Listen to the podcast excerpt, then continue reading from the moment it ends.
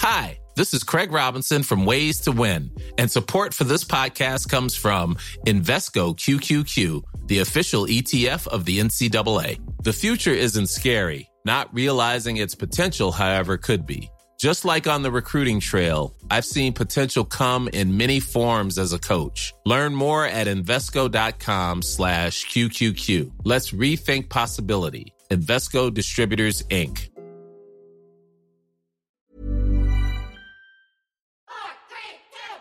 Bonjour et bienvenue sur le podcast Explore Japon, le podcast qui explore Japon sous toutes ses coutures. Des conseils voyage, de la culture ou bien de la vie tous les jours en passant par l'apprentissage du japonais, partons ensemble une fois par semaine pour ce magnifique pays qu'est le Japon. Bonjour à tous, aujourd'hui on va parler de déception. Car oui, le Japon, tu m'as déçu. Bon en fait, pas souvent, mais tu m'as plus souvent émerveillé au final et apporté de beaux moments que l'inverse. Et il faut le dire, c'est assez large. hein. J'ai beaucoup eu plus de très très bons moments au Japon que de mauvais. Mais vous le savez, dans ce podcast, on n'est pas dans l'idolation non plus du Japon, même si j'adore ce pays, c'est vrai, hein, que je m'y sens super bien, c'est ma maison, c'est chez moi. Il y a quand même 137 épisodes qui en parlent. Mais voilà, comme partout, bah, le Japon n'est pas non plus le pays bah, idéal et parfait, pour plein de raisons, qui en plus vous seront bah, sûrement propres. hein. Et il m'est arrivé parfois d'être un peu déçu qu'il n'y ait pas telle ou telle chose ou la façon dont quelque chose s'est passé tout simplement. Bien sûr, faut le mettre dans le contexte. A des choses qui vont me décevoir, ne vous toucheront peut-être pas spécialement, et inversement. hein. Et comme je le disais, le pays idéal n'existe pas forcément. Il y a des mauvais côtés, il y a de la friction parfois, c'est normal. Mais avant toute chose, on a oublié un truc, parce que sinon je vais vous décevoir, c'est le sommaire de la semaine. Et cette semaine, on va faire dans la redite de l'épisode dernier, mais à Tokyo, vous allez comprendre pourquoi. On va aller suivre une expatriée au Japon et on va aussi parler de banque. Oui, de banque, parlons d'argent, mais ça, ça sera pour tout à l'heure. Et un petit message personnel, nous avons passé depuis quelques jours la base, enfin la, la base, c'est pas une base, mais le nombre, on va dire, des 100 reviews, enfin des 100 votes, parce que c'est pas que des reviews, hein, ils comptent les votes, ils ne comptent pas forcément les avis écrits. Donc les 100 notes de Apple Podcast, et donc je voulais remercier tous les gens qui ont voté sur Apple Podcast ou qui ont peut-être voté sur d'autres plateformes que je ne connais pas. Euh, donc merci à vous, hein, ça fait toujours plaisir. Toujours pareil, hein, si vous allez voter, bah voilà, ça fait connaître le podcast. Et aussi pas que pour le plaisir, c'est que ça permet de faire connaître le podcast.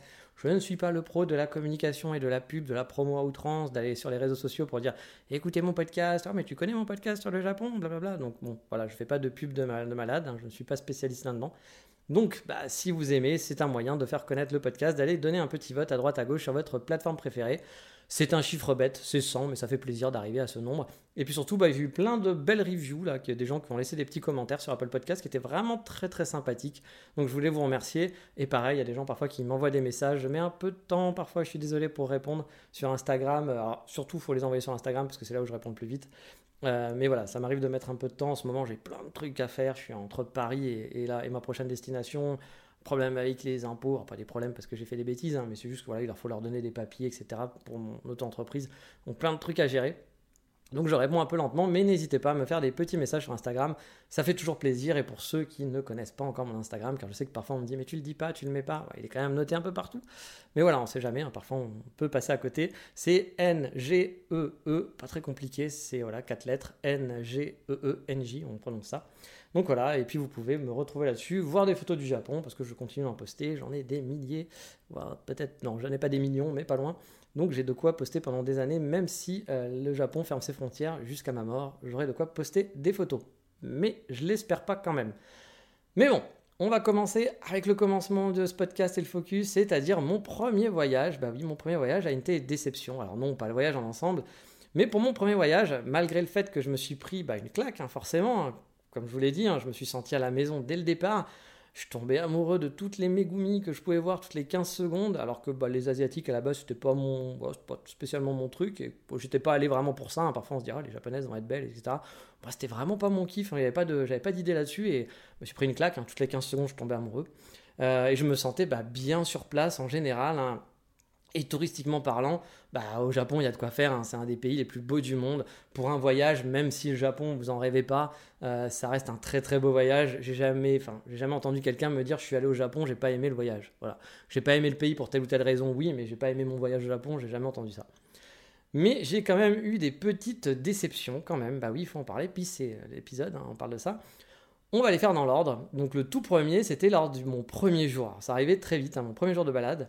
Je vous le rappelle, je suis arrivé sur Tokyo la veille le soir, et donc c'était un dimanche. C'était ma première sortie en mode Dora l'exploratrice. J'étais bah, au-dessus de Asakusa, la Tokyo Sky Tree, en gros, pour vous, pour vous situer. Un petit peu au-dessus, euh, dans une banlieue, enfin une banlieue, c'est pas vraiment une banlieue, mais dans un quartier au-dessus, on va dire. Et les premières minutes pour moi ont été magiques, dans une ambiance calme, résidentielle. Je vous en ai parlé dans le podcast précédent, il me semble. J'ai longé une rivière euh, qui est celle qui est devant la Tokyo Sky Tree. Je suis passé à côté de la Tokyo Sky Tree. Je suis pas rentré dedans, mais voilà, j'en avais déjà plein les yeux. Et je suis arrivé dans ma première déception qui était Asakusa. Asakusa, c'est quoi? C'est le quartier touristique des temples à Tokyo. Les Français en général en font leur endroit vraiment préféré en vacances. J'ai entendu maintes fois, oh là là, Asakusa, c'est tellement beau, c'est génial, c'est mon quartier préféré à Tokyo, j'adore ce quartier. Et bah moi, j'ai eu le retour de bâton direct en arrivant sur place. Parce que assez rapidement, je sais pas, on devait être le matin, ça devait faire une ou deux heures, je pense que je me baladais. Euh, je suis arrivé dans ce quartier et j'ai pas du tout, mais du tout aimé l'ambiance sur place. Alors bien sûr, première fois au Japon, on voit ce grand tori, euh, on voit un temple gigantesque, on se dit waouh super, ça y est, je suis au Japon, on est dans l'ambiance du Japon quoi. Et puis après, bah moi ça, ça a très très très très vite retombé parce que j'ai ressenti un côté un peu fake attraction touristique. Il y avait par exemple des faux sakura. Donc c'était des sakuras en plastique. Euh, je trouvais ça ridicule parce qu'en plus on était en plein dans la période, les sakuras n'étaient pas encore là. Mais de mettre des sakuras en plastique pour les touristes, ouais là je me suis dit c'est fake, c'est pas, c'est quoi, c'était quoi cet endroit quoi Ça fait pas, moi c'est pas le genre de truc qui me plaît quoi. Euh, c'était pour faire genre, alors c'était pas moche hein, sur le principe, mais ça faisait très fake. Ça faisait voilà, viens faire ta photo devant notre faux sakura, c'était un peu ridicule. Euh, Genre, on est au Japon, voilà, etc. Et après, il y avait une, y y a toute une allée qui est remplie de guinguettes qui peut être très jolie la nuit quand il n'y a personne, etc. Mais le jour, c'est des guinguettes attrape touristes avec des centaines de personnes agglutinées les uns contre les autres pour essayer d'acheter un truc à la con, un souvenir qu'on peut aimer en tant que touriste, je comprends tout à fait. Mais moi, j'avoue, c'est pas ma cam, c'est pas mon plaisir. Euh, et du coup, euh, tu zigzags entre les coups de coude. Voilà, ça, ça, jouait vraiment des coups de coude. Il y avait beaucoup de touristes chinois. Et vous savez que les touristes chinois sont pas souvent les plus sympathiques et les mieux élevés. Du coup, pour pouvoir sortir de cet enfer, il fallait vraiment zigzaguer. Et genre, je l'ai vraiment traversé en 10 secondes chrono. plus que ça parce qu'il fallait du temps. Mais je me suis pas arrêté parce que c'était vraiment pour moi pas agréable du tout. Et donc, on arrive au bout, on arrive sur le temple. Et là, j'arrive sur un endroit où il y a quelqu'un qui fait un spectacle avec un singe en laisse fait euh, voilà, son tour de passe-passe avec son, singe et tous les touristes sont là. Oh, c'est super, oh, le singe, il est mignon. Mais voilà, franchement, voyez le singe, on le sentait pas hyper bien traité. Je suis pas forcément un mec euh, genre à fond péta et compagnie, etc. Hein, mais je suis pas non plus un fan de zoo. Euh, mais je suis pas non plus là à crier partout qu'il faut fermer les zoos, voilà, la cause animale, etc oui, il faut faire, attention aux animaux, mais je suis pas non plus voilà, un militant, on va dire. Mais là, ça m'a fait vraiment de la peine pour ce petit singe qui respirait vraiment, pas la joie. Puis avec tous les touristes autour qui applaudissaient, puis je voyais pas trop l'intérêt d'un singe ici dans un temple. Euh, enfin, pourquoi? Quel était le délire? Qu'est-ce qu'il foutait là en fait? Euh, C'est quoi le rapport? Par rapport à tous les autres temples que j'ai fait au Japon, j'ai jamais vu des mecs avec des petits singes faire des, faire, des trucs pour les touristes, quoi. Je veux dire, du coup, j'avoue, bah voilà, euh, c'était pas mon truc, c'est pas ce que je suis venu chercher au Japon. Donc du coup, deux minutes après, je me, suis dit, bon allez, enfin, je suis passé devant et je me suis dit, allez, on, se casse.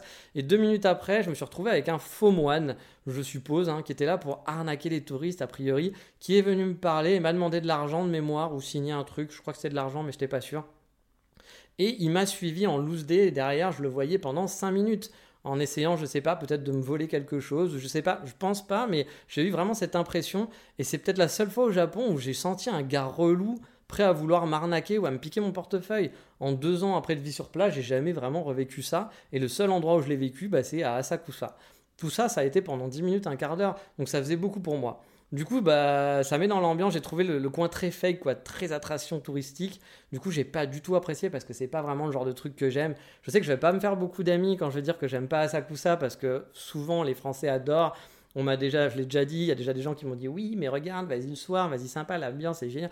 Bah, ou sort un peu de ce quartier-là aux alentours. Oui, il y a des trucs sympas aux alentours, bien sûr, mais pour moi, ça reste quand même un truc très touristique et j'avoue, c'est un coin que j'ai pas, j'ai pas apprécié. Peut-être il faudrait que j'y retourne, peut-être il faudrait que j'y retourne à d'autres moments. Mais à chaque fois que j'y suis allé, voilà, j'ai pas eu ce feeling avec, euh, avec la ville, clairement pas. Et pour vous dire, il y a même un truc, une attraction qui pourrait me plaire à Sakusa. Parce que j'étais un jour, j'étais retourné pour tester le nouveau Fuglen. Vous savez, mon café préféré à Tokyo qui est vers Shibuya. Et euh, bah, ils, ils en avaient ouvert un tout nouveau là-bas qui était très très grand. Euh, voilà, qui est avec un hôtel et du coup il est sur deux étages. Il est au rez-de-chaussée plus, plus l'étage au-dessus. Et voilà, il est grand, il y a de la place, c'est le même café. Donc j'aurais pu kiffer. Mais bah, je sais pas, ça faisait très coffee shop pour touristes. Du coup, c'était les mêmes meubles et tout, mais ça faisait beaucoup plus cantine, beaucoup plus regardez, on a de la place, venez les touristes. Bref, j'aimais pas trop aimer euh, cette ambiance-là. Je préférais l'autre coffee shop qui est vachement plus intimiste, même s'il y a beaucoup de touristes aussi. Mais il y avait des locaux, il y avait des touristes, et ça faisait moins cantine. Voilà, je sais pas. Bref, j'aime pas ce quartier tout simplement. Et c'était ma première vraie déception qui arrivait très très vite au final au Japon lors de mon premier voyage. Bon, je vous rassure, hein, ça a duré 30 minutes. Hein. Après, j'ai continué ma route et mon plaisir est revenu vitesse grand V. Je me suis baladé dans d'autres quartiers et ça a été, j'ai vite oublié euh, ma journée et passé à autre chose. Après, il faut le dire, personnellement, je suis plutôt West Coast hein, à Tokyo. Je traîne volontiers plus, côté Shibuya, pardon, euh, ou le Minatoku, moi ce que j'appelle le triangle d'or avec Daikanyaba, Ebisu, Nakameguro, Shibuya. Pour moi, il y a un triangle que j'aime bien par là. Et toute la partie ouest plus éloignée qui me plaît beaucoup. Je vous ai souvent fait des épisodes justement de balades j'appelle ça la banlieue, mais c'est pas la banlieue parce que ça fait partie de Tokyo finalement. Mais c'est vrai que Tokyo, moi souvent, je résume ça à, eh ben, la Yamanote. Donc quand on sort de la Yamanote, ce qui est la grande boucle qui fait le tour de Tokyo, j'appelle ça la banlieue, mais c'est pas la banlieue de Tokyo, hein, ça fait partie des arrondissements de Tokyo. Mais voilà, toute, toute la partie ouest, moi j'aime beaucoup, qui est beaucoup résidentielle, qui est très sympa et qui a des endroits très chouettes pour des balades. Et j'aime pas l'autre partie, j'y traîne beaucoup moins. C'est-à-dire que passer euh, passer Shibuya, on va dire, enfin toute cette partie-là, même passer, moi j'aime pas trop Roppongi non plus, mais passer, voilà, passer cette barre-là, j'ai plaisir. Hein. Il y a des quartiers que j'aime bien comme Yanaka par exemple, qui est euh, bah, à l'opposé. Mais euh, voilà, j'avoue, je traîne beaucoup moins, j'aime moins cette ambiance. Et les quartiers qui sont là-bas, ils ont des quartiers très différents en plus, mais j'aime un peu moins cette ambiance.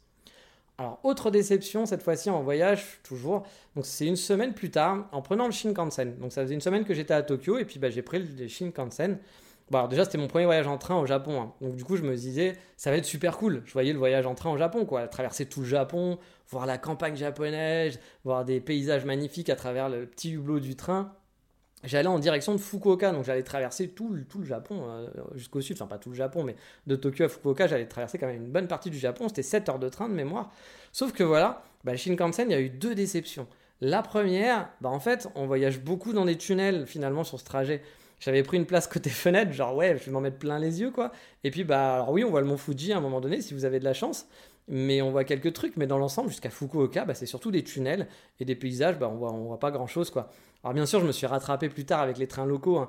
Euh, les voyages, ils sont sublimes en trains locaux souvent. Mais j'avoue, j'avais peut-être un peu surestimé ce voyage en Shinkansen pour mon premier voyage en m'attendant que bah, j'allais en avoir plein les yeux. Et bah finalement, bah, comme avec le TGV, même si je trouve que limite en TGV, on a plus moins de tunnels qu'avec le Shinkansen, je trouve. Et le deuxième truc qui me saoule pas mal dans le Shinkansen, alors attention, hein, on, remet le, truc. Alors Shinkansen, c'est le TGV japonais, hein, si vous ne connaissez pas. Euh, le Shinkansen au Japon, euh, c'est super. Voilà, je vous dis que ça me saoule, mais c'est génial. Euh, c'est 200 milliards fois mieux que les trains en France, il n'y a pas de problème.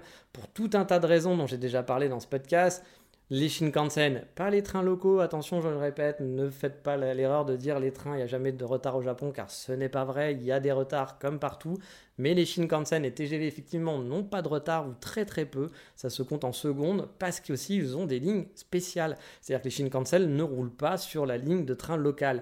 On n'a pas à un moment une portion qui va passer sur la ligne locale. Même le train, souvent, les, les, lignes, enfin quand vous êtes dans la gare, euh, vous n'allez pas prendre au même endroit les Shinkansen que les trains locaux. Ça va être dans la même gare, mais c'est des endroits un petit peu séparés en quelque sorte, car ils ont vraiment leur propre ligne. Ce qui permet d'en avoir beaucoup, ce qui permet de ne pas avoir de ralentissement voilà, c'est fait pour. Effectivement, du coup, par rapport à la France qui va partager, parfois le TGV va prendre, va devoir attendre parce qu'il y a un autre train qui passe, parce que machin et tout. Là, ils ont des lignes vraiment spécialisées. Il faut voir ça comme si c'était une autoroute à train et qu'il y a juste un train. Enfin, un train. Il y en a un qui part toutes les 5-10 minutes, on va dire, et voilà, ils se suivent. Et il n'y a rien, donc du coup, bah, vous pouvez automatiser, il n'y a pas d'autre embranchement, il n'y a pas un autre Shinkansen qui va arriver puis qui va prendre cette route-là. Non, c'est limite, vous avez une ligne qui fait Tokyo, et qui va jusqu'à Fukuoka, Kumamoto, je sais pas quoi, et donc il continue tout droit, et puis bah voilà, il est pas emmerdé quoi. Donc il y a plein de trucs qui sont bien dans le Shinkansen, hein, vraiment énormément. On peut pas comparer avec le train en France, j'adore les trains, puis les trains locaux au Japon, j'adore prendre les trains locaux au Japon, je vous l'ai déjà dit.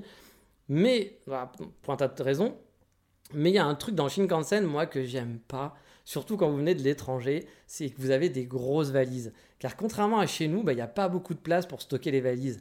Il n'y a pas un coin valise spécifique, euh, un coin plus ou moins adapté, on va dire.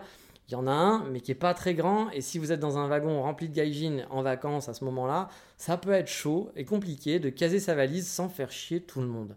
Euh, les Japonais en fait voyagent souvent avec de toutes petites valises. Du coup, ils la casent bah, soit à leurs pieds, tout simplement, parce que l'espace effectivement à tes pieds est beaucoup plus grand. Mais quand tu as deux grosses valises, par exemple, bah, c'est pas possible, tu peux pas le faire. Ou alors ils vont les caser au-dessus parce que les petites valises rentrent au-dessus, mais une grosse valise ne rentrera pas. Et une valise même de taille moyenne, parfois ça rentre pas de mémoire dans les Shinkansen. Hein. Moi, il me semble que j'ai déjà eu ce problème avec des valises qui n'étaient pas forcément gigantesques, mais qui étaient de taille moyenne. Et euh, je ne pouvais pas la, mettre au-dessus, même si elle pesait 15 tonnes et que c'était chiant à porter, bah, ça n'allait pas, ça ne rentrait pas. Mais du coup, la grosse valise de voyageur, bah, c'est vraiment la galère pour la stocker. Alors je vous laisse imaginer en 2018 quand je suis parti avec mes deux grosses valises de 23 kg, mon sac à dos, mon sac à main, qui faisait, euh, je sais pas, à peu près 15 kilos aussi. Euh, j'avais toute ma vie dedans pour m'installer au Japon. Bah, j'ai un peu galéré pour les caser dans le train.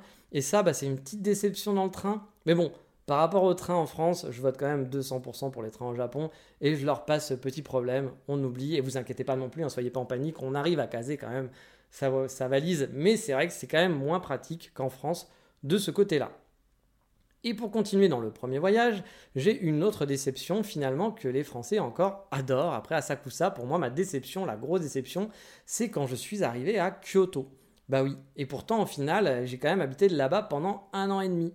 Et maintenant, bah, j'adore cette ville, hein. vous le savez, je le considère un peu comme mon chez-moi. Mais pour mon premier voyage, j'avais été un peu déçu par Kyoto. J'avais déjà bourlingué depuis deux semaines, c'était ma troisième semaine au Japon. Et arrivé à Kyoto, bah, je me suis vite senti pas bien par ce tourisme de masse qui était vraiment très très très très très très très très très présent. Il y avait des rues où j'entendais même pas parler japonais. J'avais dû prendre une fois le train JR qui faisait Osaka-Kyoto en 30 minutes. C'est qui est très pratique parce que vous payez pas si vous avez le JR Pass. Et mais c'était que des vacanciers qui hurlaient partout. On n'était pas du tout dans l'ambiance du train japonais calme et reposant que j'avais déjà pu faire un peu pendant, pendant ces deux semaines précédentes. Euh, et là, du tout, bah voilà, ça m'avait vraiment vacciné. Je l'avais pris une fois, je m'étais dit ah non, plus jamais je prends cette ligne. Et j'avoue, je ne l'ai plus jamais reprise depuis que je suis au Japon, pour vous dire. J'ai toujours pris d'autres compagnies où il y a un petit peu moins de touristes étrangers, voire parfois même pas du tout. Et arrivé à Kyoto, par exemple, la première fois, je suis arrivé à Kyoto, je suis allé vers la direction du Kiyomizu-dera, enfin la rue pour aller au Kiyomizu. Et là, c'était l'enfer. Il y avait vraiment une horde, et vraiment, je pèse mes mots, une horde de touristes qui jouaient des coudes. Il n'y avait pas un mot en japonais, c'était que du chinois, de l'anglais, un peu de français. Bah, j'étais pas au Japon. Voilà, j'exagère un peu, mais j'avoue, c'était vraiment ce qu'on appelle le tourisme de masse. Et moi, personnellement, je kiffe pas trop ça. Euh, les endroits qui sont trop touristiques, où vraiment, bah, t'as pas l'impression d'être dans quelque chose d'un peu naturel, même si c'est super beau, bah, je vais pas vraiment kiffer si on est tous collés les uns aux autres pour faire des selfies qui va bien.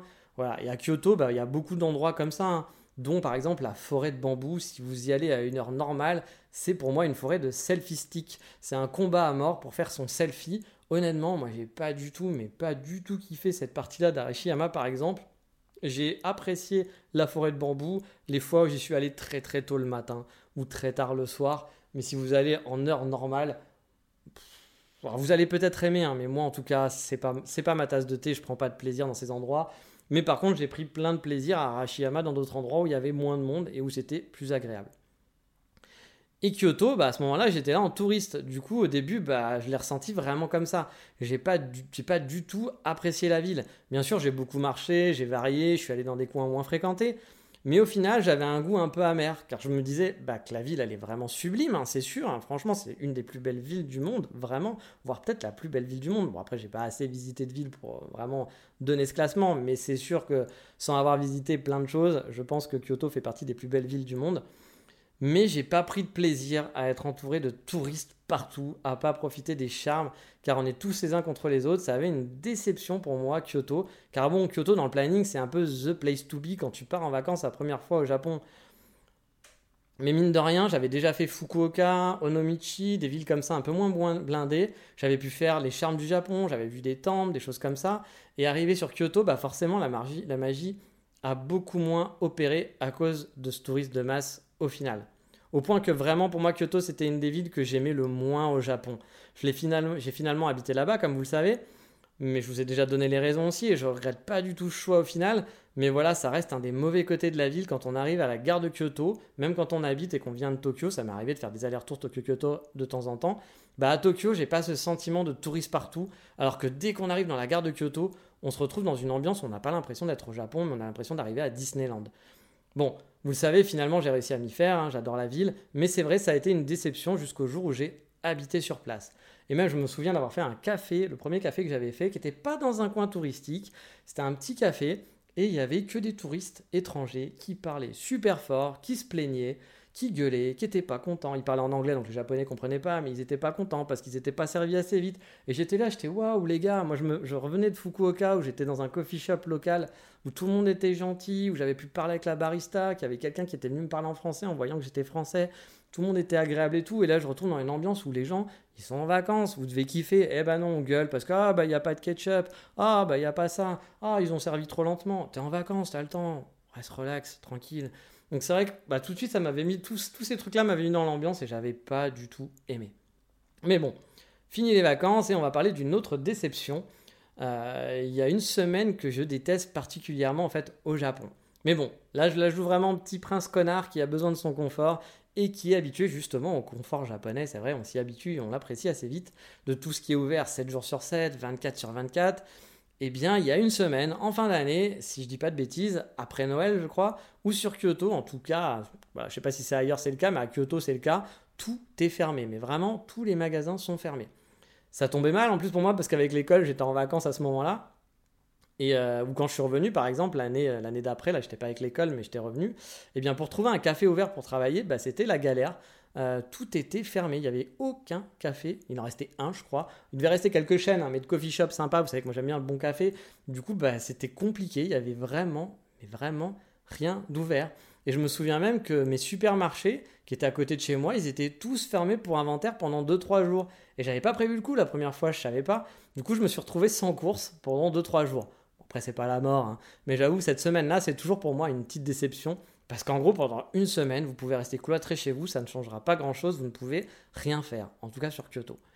Après, voilà, hein, c'est normal. Hein. Euh, je râle en mettant des guillemets. C'est une semaine dans l'année, euh, venez à Paris au mois d'août en tant que touriste. Si vous voulez tester des restos ou des cafés, bah, il y a des chances que ceux que vous avez ciblés soient fermés pendant un mois. Parce que c'est les vacances.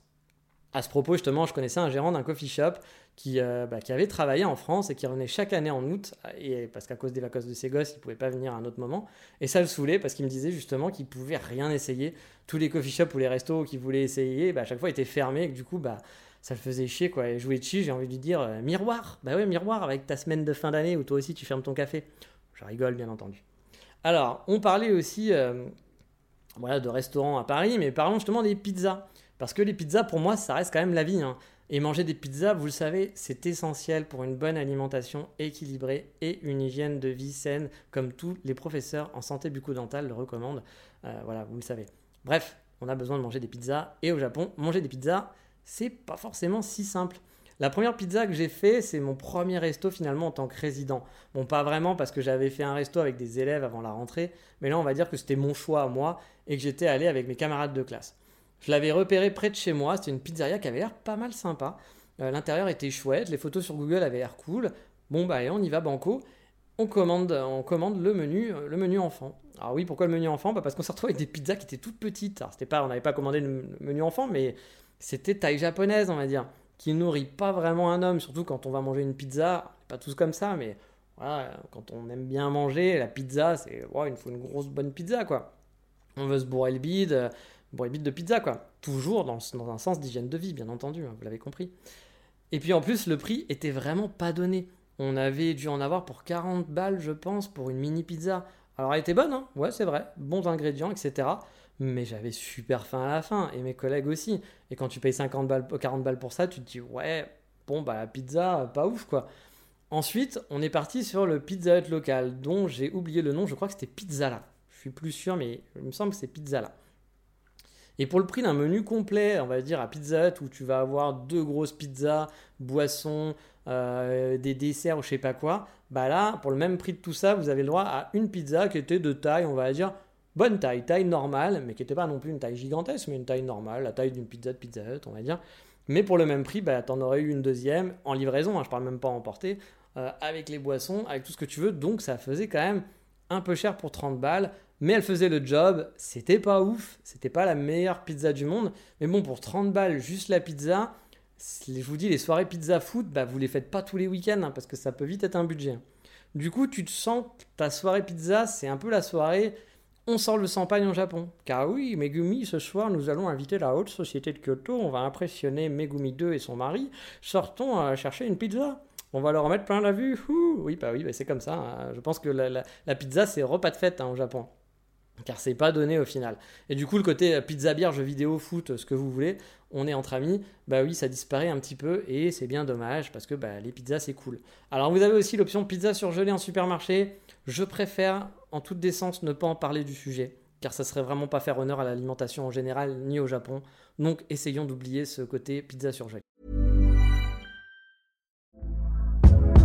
Hey there, it's Michelle Norris. I'm host of a podcast called Your Mama's Kitchen. When I travel, I'm usually looking for a way to find a taste of home when I'm not at home. And one of the things I love to do when I am at home is entertain. And Airbnb allows me to do that. When I was in California recently, I rented a house that had a great kitchen. And when we were sitting around the table, we we're all thinking, we're in someone else's house. Someone could be in all of our homes as well.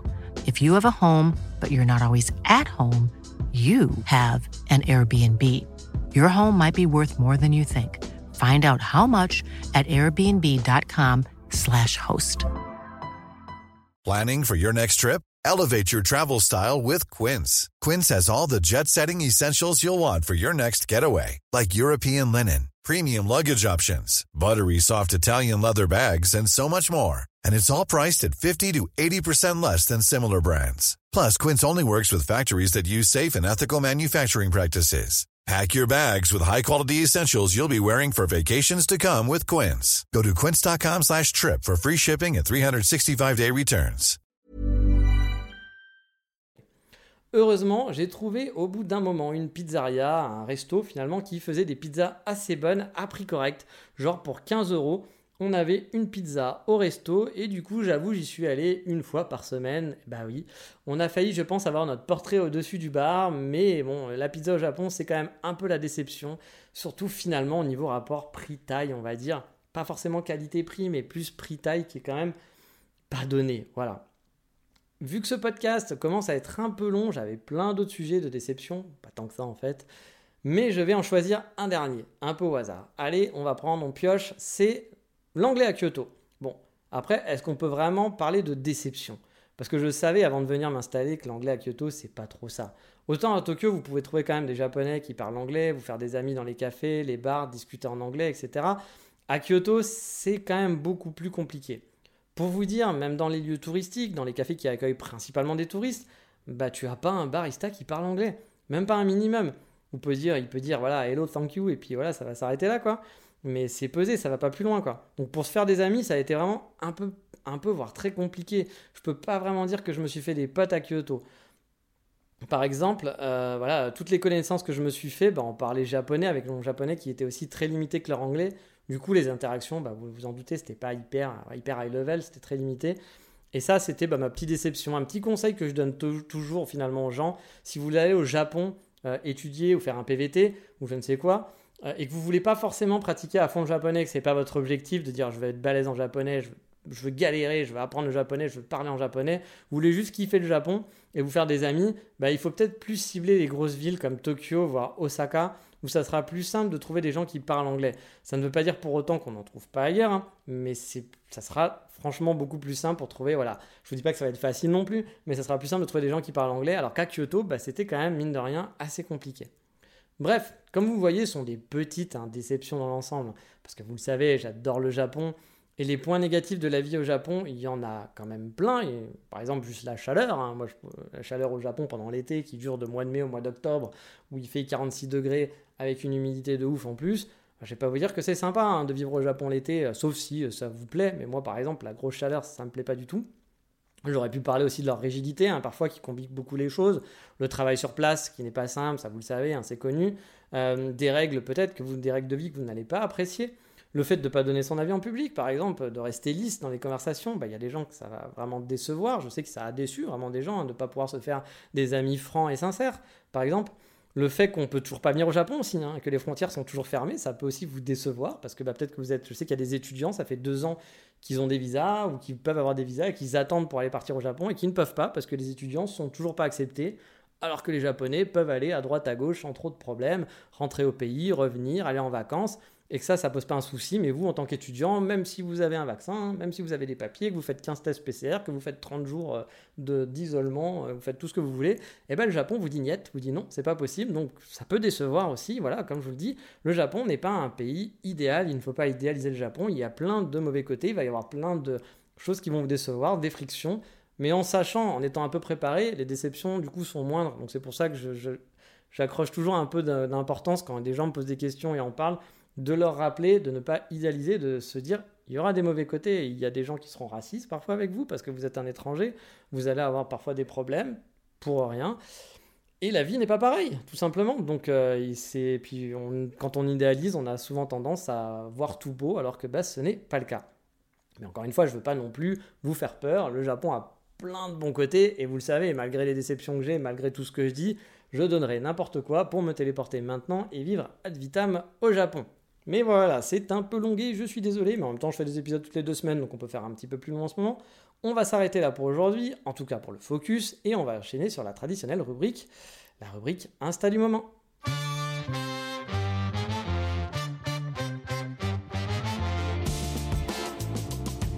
Et aujourd'hui, on va suivre les aventures d'une expatriée, maman, si je ne dis pas de bêtises, qui a suivi son mari au Japon pas sûr à 200%, donc je sais qu'elle écoute le podcast, donc elle m'excusera, euh, j'espère, si, si je dis des bêtises. Mais c'est ce que j'ai compris de son compte Instagram, en tout cas, euh, que son mari avait dû trouver un travail au Japon et qu'il était parti avec sa famille en termes d'expatrié. Vous savez, quand on part en expatrié, c'est beaucoup plus avantageux que si vous allez vous marier avec un japonais, si vous êtes en PVT, si vous êtes euh, étudiant, parce que bah, expatrié a souvent des. Normalement, c'est que vous avez un bon travail, qu'on a besoin de vous et que vous allez avoir des bonnes conditions quand vous êtes expatrié. Donc tant mieux, hein, on ne va pas cracher dessus, hein, c'est toujours bien. Donc on suit donc euh, son compte, sa vie au Japon, avec son quotidien. Elle écrit aussi apparemment pour Gokanmag et Voyapon, qui sont euh, des... des bah, Gokanmag, vous connaissez sûrement le magazine, il est très connu. Si vous ne connaissez pas, je vous invite à, le découvrir. Et Voyapon, qui est un site internet, je crois, pour euh, aider les voyageurs au Japon, il me semble. Je, je connais de loin, mais j'avoue, je ne connais pas très bien ce site. Elle habite avec sa petite famille à Nagoya. J'ai pu euh, suivre à l'époque son emménagement dans sa grande maison, je me souviens, et c'était plutôt sympa de suivre les aventures de quelqu'un qui s'installe finalement au Japon d'une façon différente, voilà, qui est pas là en PVT, qui est pas là en étudiant, un peu galère, habité dans un petit truc. Du coup, c'était assez rigolo de suivre bah, un expatrié, une ville expatriée qui du coup voilà, est différente. Elle était dans une grande maison, etc. Ça avait l'air sympa, une vieille maison. C'était la découverte. J'ai bien aimé euh, suivre. Euh, encore une fois, moi j'aime bien suivre des gens très différents, donc du coup je trouvais ça chouette. Et du coup, elle se balade beaucoup et profite. On peut donc suivre bah, des voyages, euh, tout comme bah, le quotidien au Japon, euh, son quotidien à elle. Moi, c'est le genre de compte que je vous invite vraiment à suivre et qui je trouve plus sympa au final que les gros youtubeurs co qui vous vendent souvent monde et merveilles sur le Japon en vous disant regardez le Japon qui coule, c'est cool, ouais, le Japon, euh, pas cher, la surprise au Japon, qu'est-ce que j'ai vu, waouh, bla bla, avec des têtes, avec des têtes surprises sur YouTube. Moi, c'est, je sais que les gens aiment ça, mais moi j'avoue que c'est un truc qui me qui me parle pas trop, voilà. et moi, je préfère suivre le quotidien de gens normaux. Voilà, je trouve ça plus intéressant et plus instructif. Euh, et là, bah, du coup, on est en plein dedans. Et euh, bah, c'est chouette à suivre, tout simplement. Mais voilà, on passe à la fameuse rubrique. Je vous ai pas dit son nom. C'est vrai que je vous ai pas dit son nom. Vous allez me taper dessus, mais en même temps, vous le savez, c'est dans la description de l'épisode. C'est effervescence au Japon. Voilà. Et si vous voulez pas tout retaper, vous allez dans la description, vous cliquez, vous pouvez y accéder. Mais voilà, on va passer maintenant à la fameuse rubrique dont on ne dit pas le nom, mais on peut le chuchoter. Voldemort.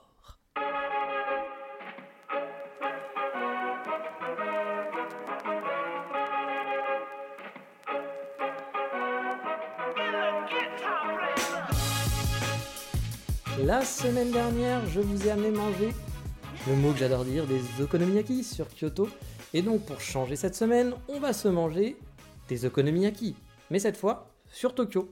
Et pas n'importe lequel, car on va aller chez des spécialistes et des fans des carps. Comment ça, vous ne connaissez pas les carps? Les carps, c'est une institution, enfin surtout dans la région d'Hiroshima. Vous verrez des logos avec les carps partout, dans les bars, les restos, les voitures, collés sur l'étiquette de leurs enfants. Si vous n'êtes pas sur la tête, coller une étiquette sur la tête, parce que coller sur une étiquette de leurs enfants, ça ne veut strictement rien dire. Vous avez compris ce que je voulais dire, même si c'était une bêtise. Si vous n'êtes pas un fan des carps, je pense qu'on ne vous laisse pas vivre dans la région d'Hiroshima. Mais tu vas nous dire quand même qu'est-ce que c'est bordel de merde, ces putains de carps, que tu nous parles. Oh oui, je suis vulgaire, je suis tellement vulgaire. Mais bon, vous êtes énervé, je le comprends. Bah, c'est simplement l'équipe de baseball locale. Voilà, l'équipe d'Hiroshima, mais c'est une institution à Hiroshima. Et quand on va dans ce resto sur Tokyo, bah on est tout de suite dans l'ambiance, car il y a des maillots, des casquettes, des photos dédicacées, des balles de baseball dédicacées, des joueurs des Carps. Bref, bref, ça doit être un repère pour les gens d'Hiroshima qui sont expatriés à Tokyo et qui sont en manque. Alors j'oubliais aussi, je vous ai pas donné le nom du restaurant, c'est Big Pig Kanda Carp. Voilà, Big Pig Kanda Carp. Et il se situe proche de la gare de Kanda, d'où le nom Big Pig Kanda. Hein. Et Carp, bah, parce que c'est les carpes, et Big Pig, bon bah ça je sais pas. Euh, peut-être que c'est un Big Pig qui est le, propriétaire. Et donc, donc c'est proche de la gare de Kanda, comme je disais, et donc proche aussi, pour ceux qui ne situent pas, de la fameuse grande gare de Tokyo. Pour y accéder, on descend au sous-sol, un peu à la japonaise, ça fait vieux rade avec un plafond pas terminé, le genre de truc où tu n'irais pas en France, clairement. Euh, c'est brut de décroffrage avec des grandes tablées et des décos aux couleurs des carps, ainsi que des téléviseurs qui diffusent des matchs de baseball, hein, forcément. C'est un ami qui m'avait amené ici en mars 2020. Alors je vous en ai déjà parlé de lui, il s'agit de Yann des Hiroshima Safari. Hiroshima Safari, c'est donc Yann, c'est un guide photo qui m'avait fait adorer justement le concept des safaris. Quand les frontières seront réouvertes, franchement, n'hésitez pas si vous cherchez un guide sur place, car c'est une expérience extraordinaire que j'avais passée avec lui. J'avais même refait une visite lors de mon deuxième voyage, tellement j'avais adoré. On était donc là sur Tokyo, car je venais passer un entretien d'embauche pour les safaris justement. Et il avait eu la gentillesse de m'accompagner et de pousser ma candidature. Tout comme Angelo d'Osaka qui fait les Osaka Safari, que aussi je vous invite à faire parce que les Osaka Safari c'est hyper sympa et qu'Angelo est un super guide, super conteur. Il adore sa ville et même si vous détestez Osaka, il vous fera aimer Osaka, ça, j'en ai aucun doute. Et donc, un soir, on était sur Tokyo tous les deux, on cherchait où manger. Et euh, bah, un mec d'Hiroshima, loin d'Hiroshima, bah, il pense forcément à retourner dans un lieu qui lui rappelle Hiroshima. Bah oui, c'est comme ça. Et c'était, ma foi, bah, fort sympathique, c'était une bonne idée. Alors ils étaient un peu surpris de voir deux gaijins à la base hein, quand on arrivait, surtout qu'il n'y avait pas grand monde, mais Yann leur, a vite fait comprendre qu'ils venaient d'Hiroshima. Et du coup on a eu le droit à un accueil plus que chaleureux. Le resto était pas bien rempli, comme je vous le disais, c'était peut-être dû à l'heure, je me souviens plus à quelle heure on allait manger, ou peut-être au jour, je ne sais pas. Mais on y a très bien mangé à la mode Hiroshima, avec, je l'avais pas dit depuis longtemps, des okonomiyaki, donc les okonomiyaki à partager, donc, et de façon à la façon Hiroshima.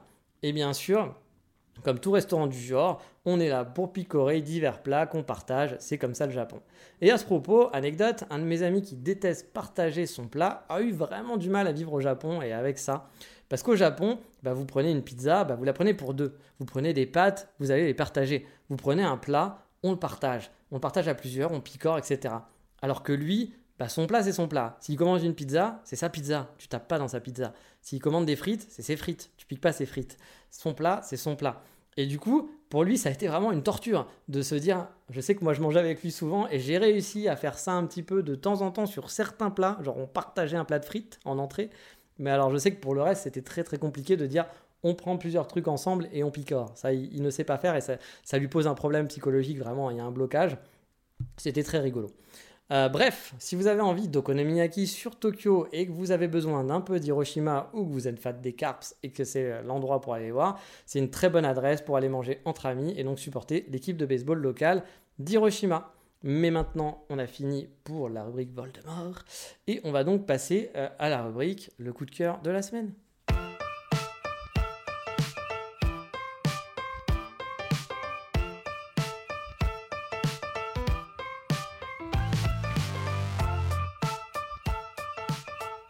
Vous allez dire ce mec est un peu con, il nous parle de coup de cœur de la semaine, mais il nous fait des rubriques, enfin il nous fait des podcasts maintenant toutes les deux semaines. C'est vrai, mon cerveau ne s'est pas encore habitué, donc effectivement ça ne veut rien dire. Mais je, je, n'exclus pas de reprendre le podcast toutes les semaines, peut-être à un moment. Pour l'instant, c'est clair que j'ai pas le temps, donc je ne vais pas le faire. Mais si je vois que j'ai plein de sujets et que je retrouve un peu de temps euh, d'ici les semaines qui viennent, peut-être que je reprendrai un rythme un petit peu plus régulier de toutes les semaines. Mais pour l'instant, on garde le rythme une fois par deux semaines. J'espère que ça vous va.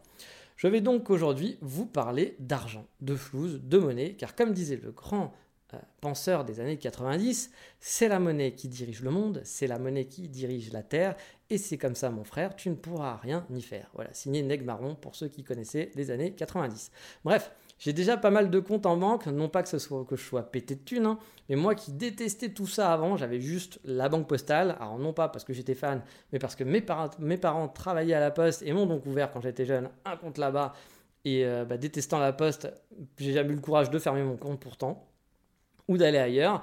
Euh, et pourtant, bah, c'était la merde. Hein. Je déteste la poste euh, qui m'ont fait vraiment plein d'emmerdes dans tous les sens. Tout a toujours été compliqué la poste. Je pourrais écrire un bouquin dessus. Mes parents ayant travaillé à la poste ont des anecdotes monstrueuses sur comment ça se passe là-bas. Euh, c'est assez horrible. Je suis désolé s'il y a des gens du podcast qui travaillent à la poste et qui kiffent. Je ne pourrais pas être votre ami. Voilà, on, pourra quand même être ami, mais je ne pourrais pas aimer votre métier en tant qu'à votre entreprise parce que vraiment, je, je, pourrais écrire un bouquin sur tout ce que, sur tout ce que les vols, etc., ce qui se passe à la poste, c'est assez, assez monumental. Mais voilà, on n'est pas là pour parler de ça. Car en partant au Japon en 2017 en vacances, bah, je me suis dit je vais arrêter avec la poste et j'ai opté pour une néobanque. Et depuis, bah, ma vie a changé. J'ai donc en vrac un compte chez N26 que je recommande en voyage. Hein, au passage au Japon, c'était ma carte principale et même quand j'ai vécu sur place, j'en étais très content. J'ai toujours eu des bons taux de change, pas de frais, enfin parfait. J'ai un compte aussi chez Shine qui est une banque pro pour freelance. J'en ai un autre chez Boursorama car je voulais partir de la poste et pas avoir qu'un seul compte en banque, on ne sait jamais. Puis bon, ok, d'accord, pour profiter des 130 balles de bonus quand on s'inscrit, vous connaissez sûrement euh, ces trucs de Boursorama. Mais j'ai aussi un compte chez la Shinsei Bank, une banque japonaise que j'avais dû ouvrir pour payer mon loyer. Hélas, oui, hélas, j'en ai déjà parlé, ça a été un de mes pires moments au Japon. J'ai aussi une carte Monzo, un Monzo Bank, une carte Made in UK pour quand j'ai vécu 8 mois en Écosse, euh, une note banque, ouverture facile, tout ça, pas comme au Japon, parce que je n'avais pas le choix, il me fallait une banque avec un numéro, euh, je sais plus, c'est pas, un RIB, c'est pas un RIB, mais c'est pas un IBAN, je sais plus comment on appelle ça, spécial UK parce qu'ils ont un numéro à eux, même quand ils étaient en Europe. Et oui, les Anglais, ils aiment bien pas faire comme les autres. Et parce qu'on ne m'arrête plus, j'ai décidé d'ouvrir un compte chez Vivid Bank, et c'est le sujet du jour une autre néobanque allemande, non pas car je me suis lancé dans la collectionnite de cartes de crédit, mais parce que je cherchais un moyen de stocker des yens quand le cours est bon. Alors attention, pour ceux qui ne me connaissent pas, je ne suis pas sponsorisé, Vivid m'a pas demandé de faire un truc, je ne gagne pas d'argent, je ne compte pas après les voir en disant regardez, j'ai parlé de vous. Ah, c'est pas du tout le but de ce podcast. Et si un jour je devais être sponsorisé, que je ferais quelque chose, de toute façon, vous auriez des gros warnings en disant attention, attention, attention, c'est sponsorisé. Voilà, parce que je trouve ça pas normal. Il y a des gens que je connais, enfin que je connais de loin, qui font ça très mal, c'est-à-dire qu'ils vous font du contenu sponsorisé sans vous dire que c'est sponsorisé et je trouve ça pas bien du tout. Euh, on peut être payé pour son boulot, mais par contre, voilà, on n'a pas, on n'a pas, il faut être honnête, il faut dire les choses. C'est pas grave, on a le droit de le faire, mais il faut, il faut au moins être honnête. Moi, en tout cas, voilà, c'est pas, là, c'est vraiment que de l'expérience personnelle. Je vous en parle parce que ça peut vous intéresser pour une raison spécifique liée au Japon. C'est pour ça que j'ai décidé de vous parler de cette banque. Donc, euh, vu que je suis nomade je ne vais pas aller dans un bureau de change, par exemple, pour euh, changer mes yens. Voilà, euh, j'aimerais bien avoir, des yens quand le cours est bon, parce que vous savez que le cours de la bourse change et que bah il y a une époque assez lointaine, 1 euro était égal à 150 yens et ça c'était super et vous ne l'avez pas vu depuis très longtemps. Maintenant on est à 1 euro égale 130, ce qui est déjà très très bien. Moi quand je suis parti au Japon en 2018 c'était 1 euro égale 137 je crois. Et quand j'ai vécu au Japon, on est descendu à 1 euro égale 114 yens. Et je peux vous dire que la différence sur 1 euro, c'est pas grand chose. Euh, sur, euh, sur, vous partez avec 1000 euros, 6000 euros, 10 000 euros, bah, vous faites une grosse, un petit chiffre. C'est quand même un billet que vous perdez. Hein. Donc c'est pour ça que c'est important de regarder le cours si vous pouvez. C'est pas obligatoire, mais c'est quand même mieux de préparer quand il y a un beau taux. Si vous avez prévu d'aller au Japon, de changer un peu votre argent dès qu'il y a un taux qui est assez correct. Ça fait pas de mal. C'est pas obligatoire, mais ça vous fera quelques économies. Donc, comme je disais, j'étais nomade et j'ai pas envie d'aller dans un bureau de change et garder dans ma valise, je sais pas moi, 10 000 euros en yens. Du coup, j'avais envie d'avoir un compte qui me permette d'avoir un bon taux de change, de pouvoir changer mes euros quand le taux est bon, tout simplement. Et pour ça, j'avais deux possibilités. Il y avait Wise, qui est l'ancien TransferWise, que j'utilise de temps en temps pour faire des transferts d'argent à l'étranger, ou par exemple, on me paye avec TransferWise pour mon boulot, parce que mes clients sont à l'étranger, ou Vivid, qui est cette nouvelle néobanque qui a, je crois, un ou deux ans. J'avais regardé les deux il y a quelques mois, mais mon problème c'était la limite de retrait qui était de 200 euros sur place. Et au Japon, on paye beaucoup en liquide. Donc 200 euros par mois, euh, c'est juste. Alors sans frais, j'entends, hein, vous, pouvez, vous pouvez retirer plus, mais du coup, l'intérêt, c'est de se dire, il n'y a pas de frais. Euh, donc du coup, je fais mon change quand le taux est bon, et après, je retire l'argent sur place dans 5 ans, parce que voilà, dans 5 ans, peut-être que le taux de change sera moins bon, et du coup, j'aurais été content. Donc c'était pas l'idéal pour moi la limite à 200. Mais j'ai vu que Vivid était passé en mode payant et que le plafond, donc c'est pas obligatoire, hein, vous avez une version gratuite qui reste avec un plafond de 200 euros, mais si vous prenez un compte payant à 9 euros, vous avez un plafond qui va jusqu'à 1000 euros par mois.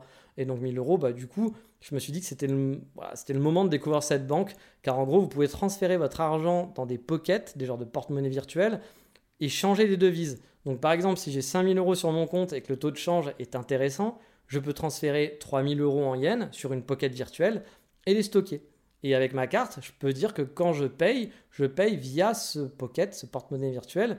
J'irai donc au Japon taper sur des économies que j'avais en yens. Et je pourrais aussi dire que quand je paye, je paye simplement en yens et non pas en euros sur place avec ma carte bleue car on peut choisir la devise de paiement, ce qui évite bah, des frais sur place, de taux de change, etc. que peut vous faire le commerçant en face si vous payez en Hey, it's Paige DeSorbo from Giggly Squad. High quality fashion without the price tag. Say hello to Quince. I'm snagging high-end essentials like cozy cashmere sweaters, sleek leather jackets, fine jewelry, and so much more. With Quince being 50 to 80% less than similar brands. And they partner with factories that prioritize safe, ethical, and responsible manufacturing. I love that. Luxury quality within reach. Go to quince.com slash style to get free shipping and 365 day returns on your next order. Quince.com slash style.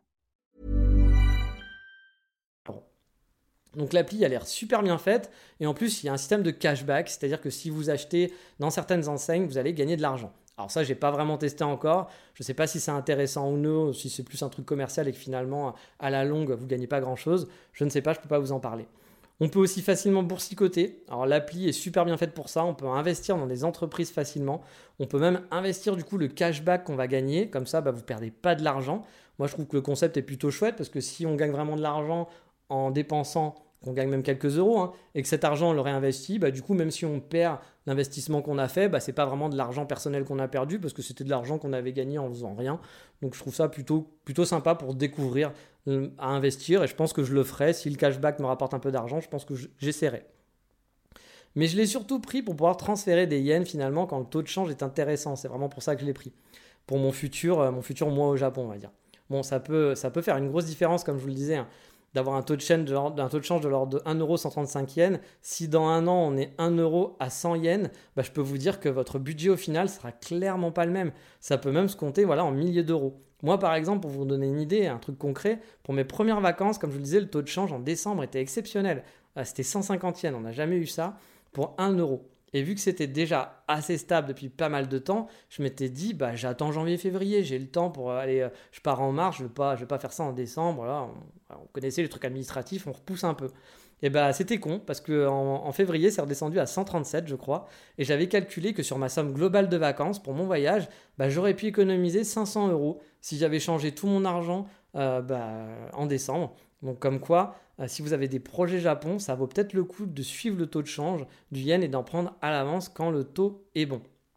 Alors, j'ai pas encore eu le temps de tester vraiment cette banque, hein, je viens de la prendre, puis j'ai pas testé au Japon non plus, mais j'ai un ami qui me l'avait conseillé et qui en a fait sa banque principale là-bas.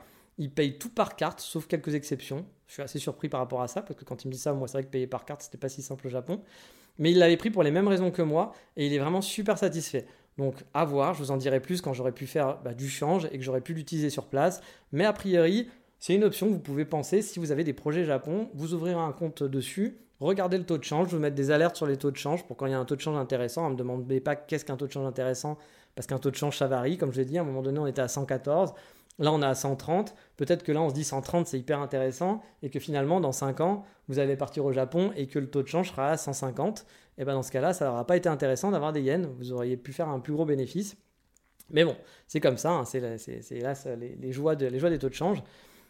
Mais euh, je vous le dirai, une fois que je serai au Japon, je vais essayer de changer de temps en temps bah, pendant le temps que je suis ici mes euros en yens et euh, quand je serai en digital nomade, j'aurai toujours des euros, donc j'essaierai de changer et j'utiliserai sur place en espérant que l'année prochaine, les frontières ouvrent et qu'on puisse tester tout ça.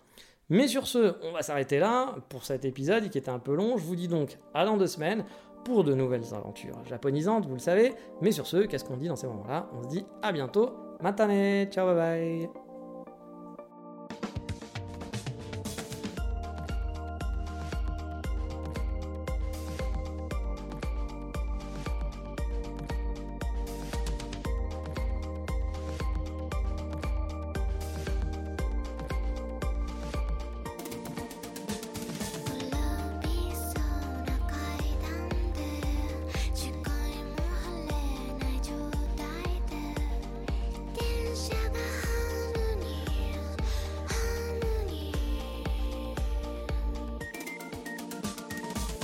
気のパンツにんきなトンビのよう。私はいない。私はいない。